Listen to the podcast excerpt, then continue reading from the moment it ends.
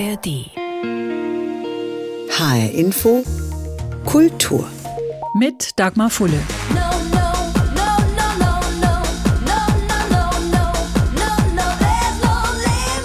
No Limit vom niederländischen Duo Two Unlimited, einer der größten Hits der 90er Jahre.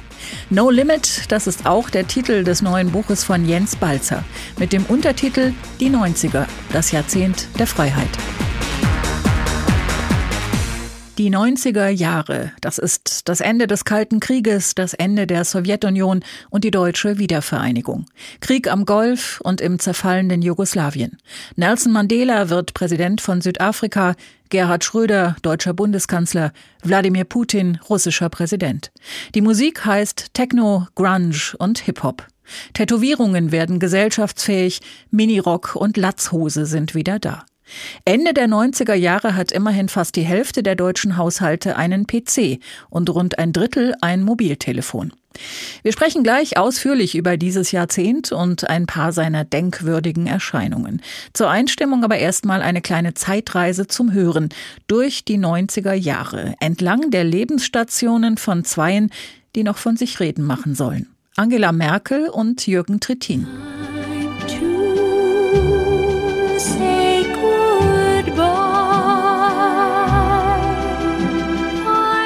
Andrea Bocelli und Sarah Brightman treffen gleich den richtigen Ton des Jahrzehnts. Bei ihnen heißt es Time to say goodbye. Bei Gregor Gysi heißt es Einverleibungspolitik. Das Parlament hat soeben nicht mehr und nicht weniger als den Untergang der Deutschen Demokratischen Republik zum 3. Oktober 1990 beschlossen. Auch die anfängliche Euphorie und die übergroßen Erwartungen nach der deutsch-deutschen Wiederbegegnung verabschieden sich allmählich was spürbar wird, als sich Bundeskanzler Kohl in den Osten begibt, der jetzt die fünf neuen Bundesländer heißt. Eier und Tomaten flogen, der Kanzler verlor die Geduld und die Beherrschung und seine Sicherheitsbeamten verloren die Kontrolle. Angelas Landsleute heißen fortan Ossis und Jürgens Wessis. Die Wessis zahlen den Soli-Zuschlag, aber trotzdem wollen sich die blühenden Landschaften bei den Ossis nicht so recht einstellen. Außer Soli-Zuschlag beschert das Jahrzehnt weitere schmissige Komposita. Treuhand, Asylrecht, Skinheads, Lauschangriff, Umzug Bonn-Berlin und Love Parade. Wir kommen zu, zusammen und feiern unsere Musik und sind friedlich miteinander. Wir sind hier alle glücklich. Das ist das, was wir wollen.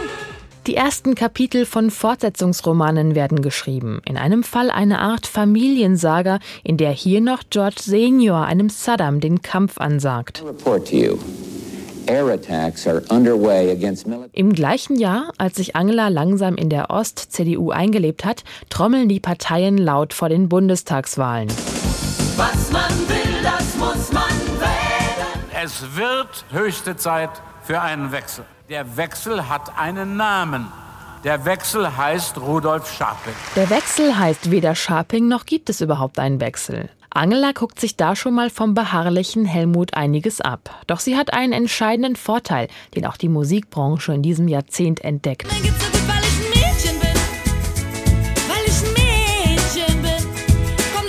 Und die blühenden Landschaften, die gibt es am ehesten in der Unterhaltungsindustrie. Ossis und Wessis dürfen in Fernsehserien endlich mal hören, was sie denken. Statt drei Biersorten wie früher, vielleicht 30. Statt drei Fernsehprogrammen 30. Statt Florena Gurkenmilch, Special Facial Waschlotion. Und wer nicht bei Bärbel, Margarete und Vera talkt, der winkt mit den Teletubbies oder amüsiert sich über die vielen Tiere in den 90ern. Über den Baulöwen Schneider etwa oder über den imaginären Elch, der einen Autostern ins Kippen bringt oder über einen komischen Vogel mit komischer Frisur.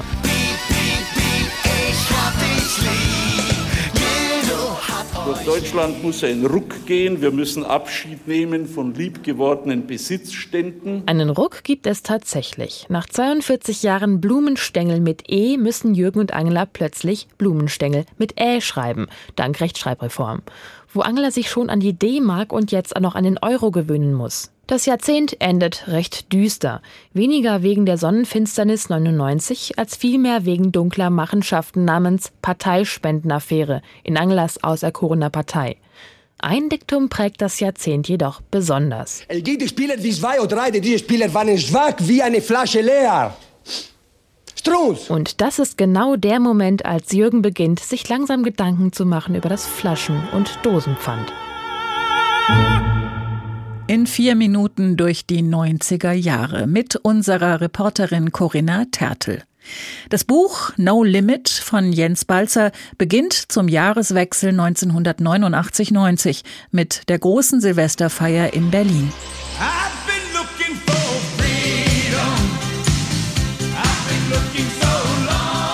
David Hasselhoff tritt am Brandenburger Tor auf, ebenso wie Nena. Wunder geschehen, ich hab's gesehen.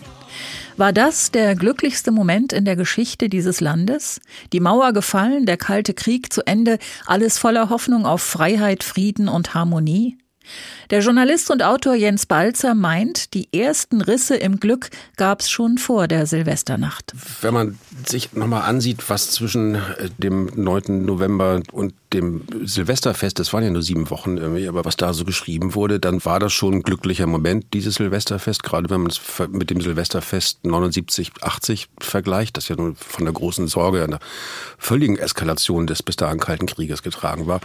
Gleichzeitig ist es aber so, dass die Euphorie in, zum Beispiel in Berlin schon schnell wieder verflogen ist und dass auch die Euphorie vieler, sagen wir mal, ostdeutscher Bürgerrechtler und Bürgerrechtlerinnen, die ja wesentlich an diesem Demokratisierungsprozess beteiligt waren, dass die auch schon wieder verflogen ist, weil man sieht, dass sich die Dinge in rasender Geschwindigkeit in eine völlig andere Richtung entwickeln. Also das in, in den 90ern ist so das Glück und die Euphorie und die Hoffnung auf eine Welt der Freiheit und ohne Grenzen immer sehr eng verschwistert damit, dass Hoffnungen sehr schnell wieder enttäuscht werden und dann auch durchsetzt sind von großer Sorge und von großer Angst vor dem, was die Zukunft bringt. Können Sie sagen, an welcher Stelle diese Euphorie, diese Begeisterung angefangen hat zu bröckeln? Es gibt eine Reportage in der Taz, die ich in meinem Buch auch zitiere, die ist, glaube ich, zehn Tage, so um 20. November herum, also nach, nach dem Mauerfall.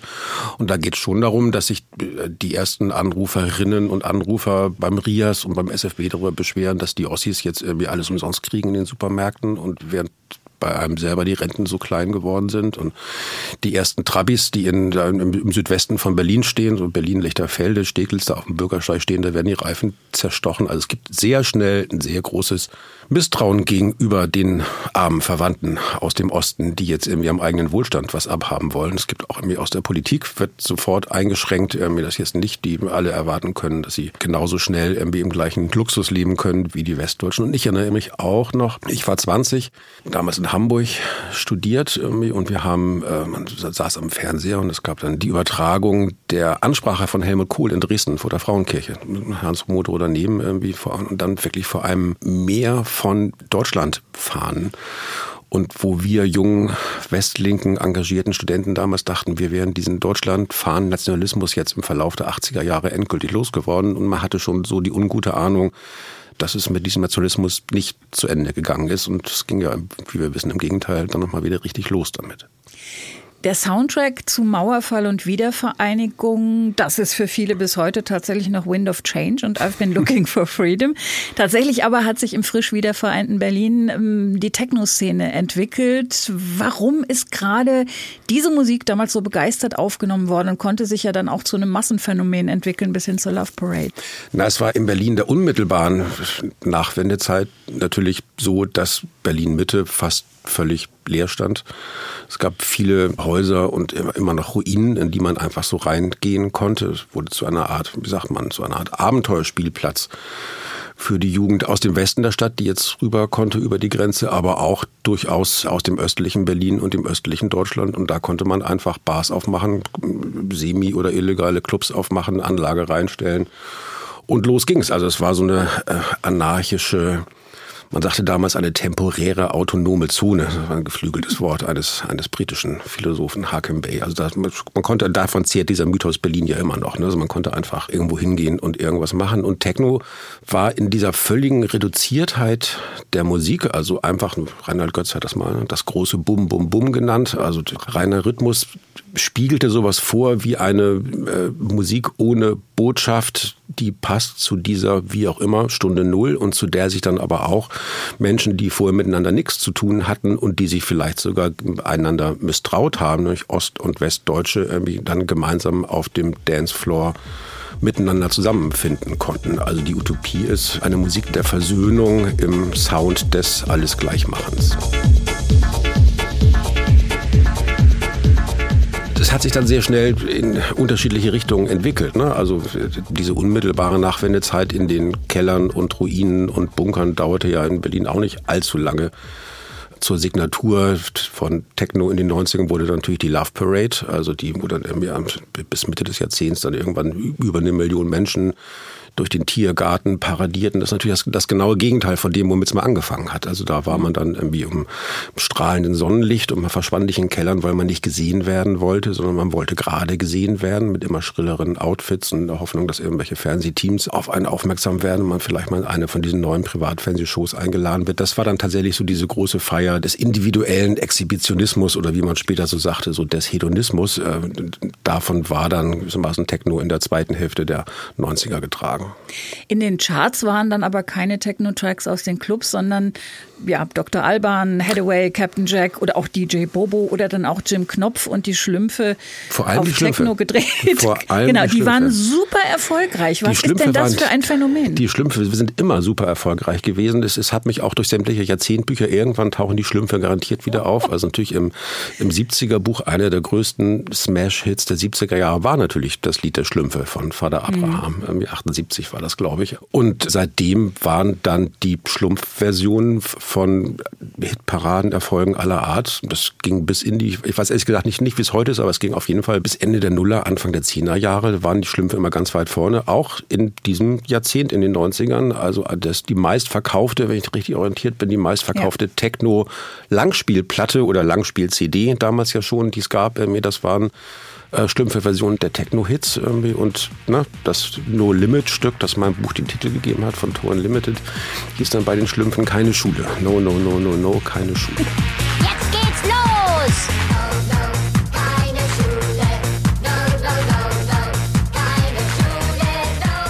Ja, die Techno-Schlümpfe sind ein Dauerbrenner in den 90er Jahren. Und über das gesamte Jahrzehnt am längsten in den Charts ist die längste Single der Welt von Wolfgang Petri. Das Berliner Radio 1 aber listet unter die zehn besten Songs der 90er ganz andere Musik. Von Oasis, The Verve, Beck, Pearl Jam und natürlich Nirvana.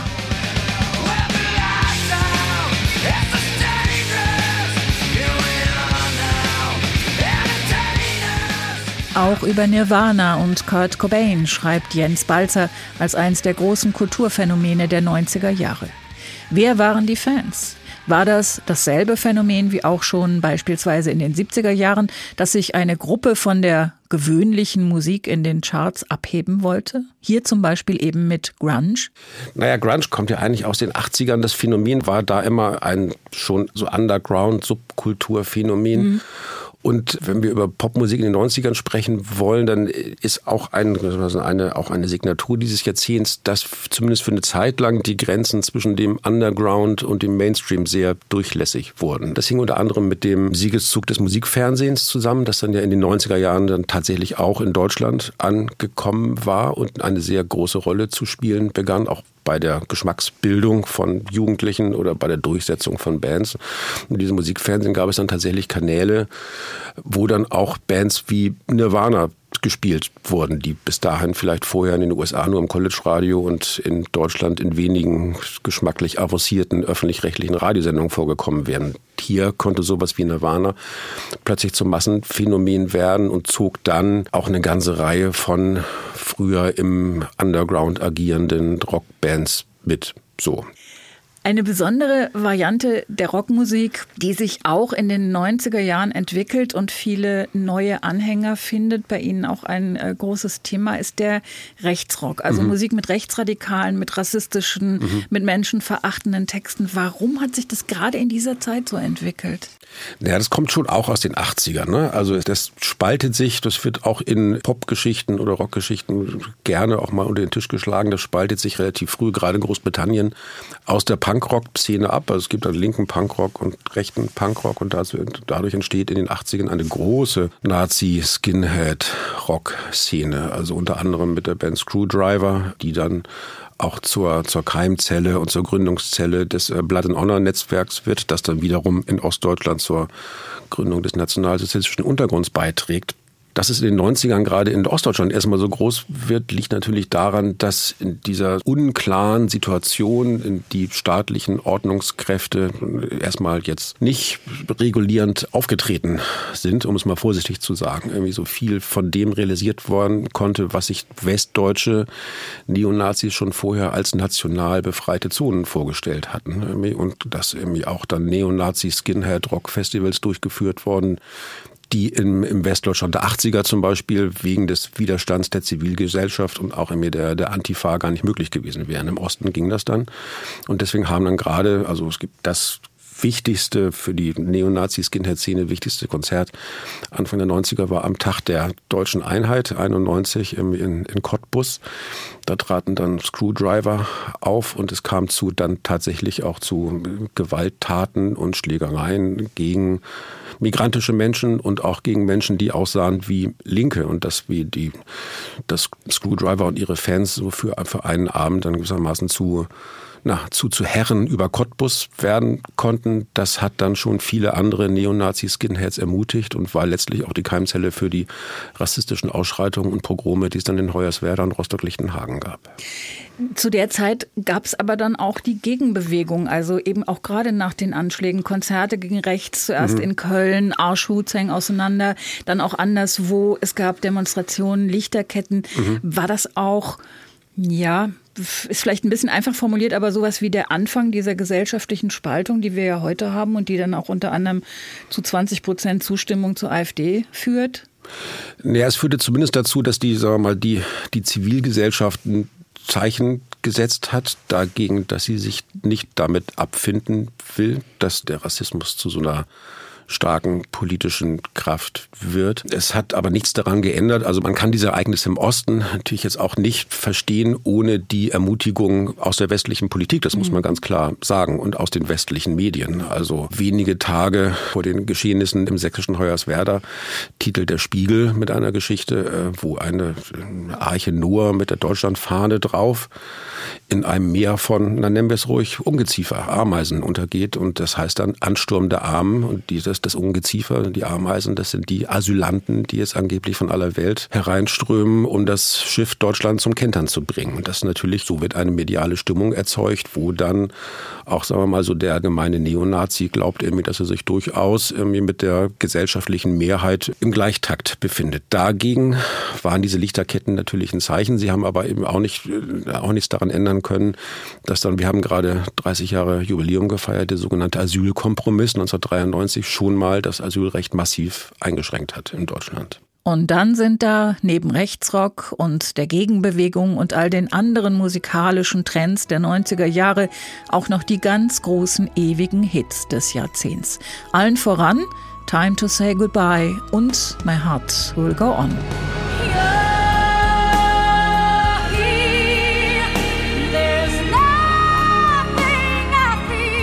Das ist die Flucht in den wehmütig romantischen Schlager, die es immer schon gegeben hat? Ja, aber das hält sich ja durch alle Jahrzehnte ja. hindurch.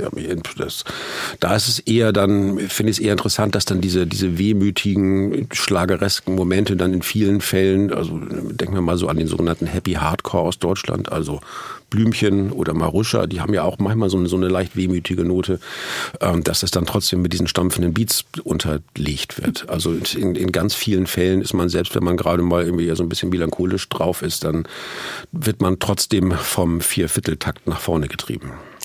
Also die Sehnsucht nach Schönheit und auch ein bisschen Melancholie in der Musik. Sehnsucht nach Schönheit natürlich auch sonst, war auch zu allen Zeiten ein Thema.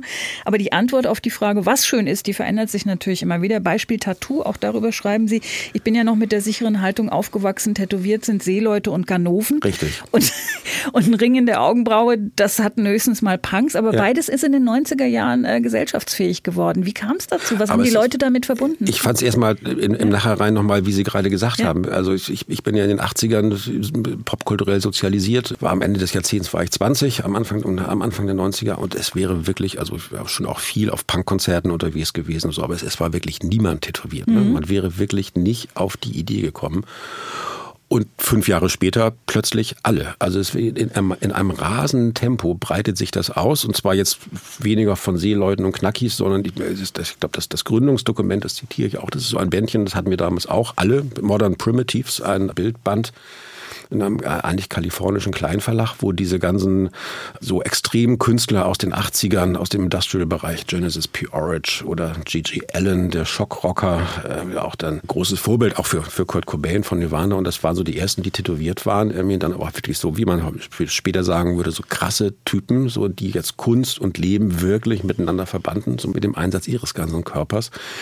Und dieser Bildband führte dann dazu, dass eine große Welle an Tätowierungsstudio-Eröffnung in den USA stattfand und dann wenig später auch in Europa und in Deutschland. Es traf offenbar auf eine Stimmung, wo die Menschen das Gefühl hatten, sie müssen ihren Körper verändern, um ein Statement gegen so eine allgemeine Gleichförmigkeit zu setzen. Auf der anderen Seite war es aber so, wenn man so nochmal in die 80er zurückblickt, da wollten wir auch alle irgendwie anders sein und ein Statement gegen die Spießergesellschaft setzen, aber dann fand man sich halt zu Kollektividentitäten zusammen, also zu Punks oder zu Poppern oder zu Gothics, wie auch immer so. Und man kleidete sich in dieselben Sachen, hörte die gleiche Musik und fand so in der Gruppenidentität so das, das Medium des Andersseins. Und in den 90ern war die Faszination solcher Kollektividentitäten verloren gegangen. Also jeder, der jetzt anders sein wollte, wollte das wirklich ganz individuell. Jeder wollte ein Freak sein, ein Außenseiter. Und äh, da kam dann natürlich das Tätowieren, das ja nicht nur ein Kostüm ist, man schlüpft da rein und kann es dann auch wieder ausziehen, sondern es ist dann wirklich mit der Konsequenz, dass man das ein ganzes Leben lang mit sich rumtragen kann und muss, dann auch gerade recht, um so eine radikale Individualisierung auszudrücken. Haben Sie eins? Nee ich war, ich war damals schon, ich fühlte mich damals schon zu alt. Also als, als, als um, um, um, sich, um mich herum sich alle tätowieren ließen, da war ich schon Mitte 20 und dachte mir, jetzt wird deine Haut schon weg. Das, das, das kann man natürlich 30 Jahre später nur, nur, nur drüber lachen, aber man hatte, man hatte natürlich damals schon so die erste, wie sagt man heute, Quarter-Life-Crisis. Und ich dachte, wenn, wenn ich mich jetzt tätowieren lasse, dann ist das schon irgendwie, das sollen mal die jungen Leute unter sich ausmachen. Gucken wir noch auf die Technik, ähm, die sich natürlich rasant verändert hat in den 90ern. Mhm. Die erste tolle neue Sache der 90er Jahre, da habe ich dann auch ja ein bisschen drüber gestaunt und gelacht in Ihrem Buch, war nicht der Computer, das Internet oder das Mobiltelefon. Das kam alles als Massenphänomen erst im mhm. Lauf der 90er. Nein, zuerst kam der Anrufbeantworter wirkt ja heute schon ein bisschen wie völlig aus der Zeit. Das hat man auch, hatte man auch völlig vergessen, oder? Ja, total. Also, total. Das ist schon so weit weg. Ja, genau. Das ist, das ist aber generell interessant bei dem Buch, dass man, dass ich am, immer, weil ich über den Anfang der 90er nachdachte, ne? niemand war tätowiert, niemand hatte ein Mobiltelefon, also ja. wirklich so. Das, das ist dann irgendwie doch relativ weit weg und zehn Jahre später ist eigentlich unsere Gegenwart schon fast komplett ausgeformt. Also daran sieht man, wie, also in, in was für einem rasenden Tempo das in den 90ern alles passiert ist. Aber der Anrufbeantworter, ja, also zumal es damals ja noch so, also wenn man überhaupt, also ich hatte ganz in meiner Studentenbude, ich hatte gar kein Telefon. Auch das gab es ja noch. Also man ging dann zur Telefonzelle, wenn man was wollte. ähm, aber wenn man eins hatte, dann hing es mit einer Schnur in der Wand und wenn man Anrufbeantworter andringen wollte, dann musste man eigentlich bei der Deutschen Bundespost mhm. Wie sie mhm. damals noch hießen, Antrag stellen, damit die, damit dann ein Techniker kommt und die Buchse geöffnet wird und der Anrufbeantworter angeschlossen wird. Und wenn man das dann selber machte, dann war man irgendwie schon eigentlich mit einem Bein im Gefängnis. Also das war schon wirklich eine Tat. Aber wenn man das da mal hatte, war es natürlich der erste Schritt dahin, immer erreichbar zu sein, weil man konnte, man konnte ja 24 äh, Stunden lang äh, Nachrichten empfangen, man konnte aber auch zu Hause neben dem Telefon sitzen und erstmal warten, wer auf den Anrufbeantworter spricht, um dann abzunehmen. Das heißt, wenn man so ein, so, so ein Wählscheibentelefon hatte, immer eine große Überraschung, wer sich am anderen Ende befindet. Und das änderte sich jetzt rapide. Und da, darin ist im Grunde schon viel von dem vorempfunden, was dann unsere 24-7 Kommunikationssituation in der Gegenwart dann ausmachen wird. Das Ende des Jahrzehnts, das Ende der 90er Jahre haben Sie ein bisschen nach hinten verlegt auf mhm. den 11. September 2001. Mhm. Damit war die Hoffnung auf ein freies und grenzenloses Miteinander dann irgendwie endgültig äh, dahin. Was ist Ihr Fazit? Was bleibt von den 90ern? Naja, das Buch heißt ja die 90er, das Jahrzehnt der Freiheit und ne, No Limit, keine Grenzen. Und am Ende der 90er ist dieser Titel eigentlich dementiert. Also man sieht, dass in den 90ern tatsächlich viel mehr neue Grenzen gezogen werden, als vorher gefallen sind. Die, die neue Weltordnung des ewigen Friedens und der Harmonie unter den Völkern, die man sich mal erhoffte, die hat, ist beginnt schon im, sagen wir mal, neuen Weltchaos zu versinken. Also zum Beispiel mit dem ersten Krieg in Europa nach 1945, nämlich im zerfallenden Jugoslawien, den Bürgerkriegen.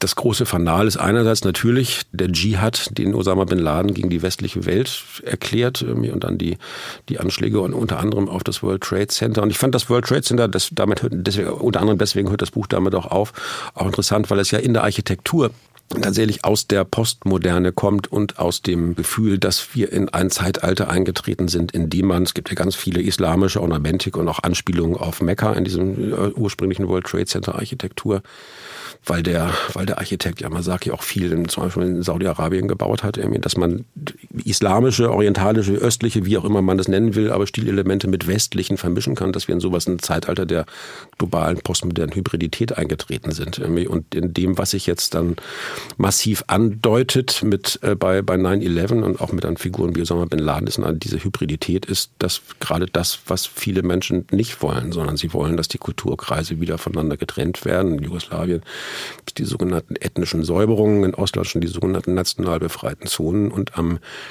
Ende der 90er kommt dann ja auch in Russland Wladimir Putin an die Macht, nachdem er den zweiten Tschetschenienkrieg provoziert hat und an den Folgen der autoritären und neokolonialen Politik, die er damals sofort begründet, zieren wir ja bekanntlich bis heute. Sagt der Journalist und Autor Jens Balzer. Sein Buch heißt No Limit, die 90er, das Jahrzehnt der Freiheit. Erschienen ist es bei Rowold Berlin. Und das war HR Info Kultur. Den Podcast finden Sie auf hrinforadio.de und in der ARD Audiothek. Mein Name ist Dagmar Fulle.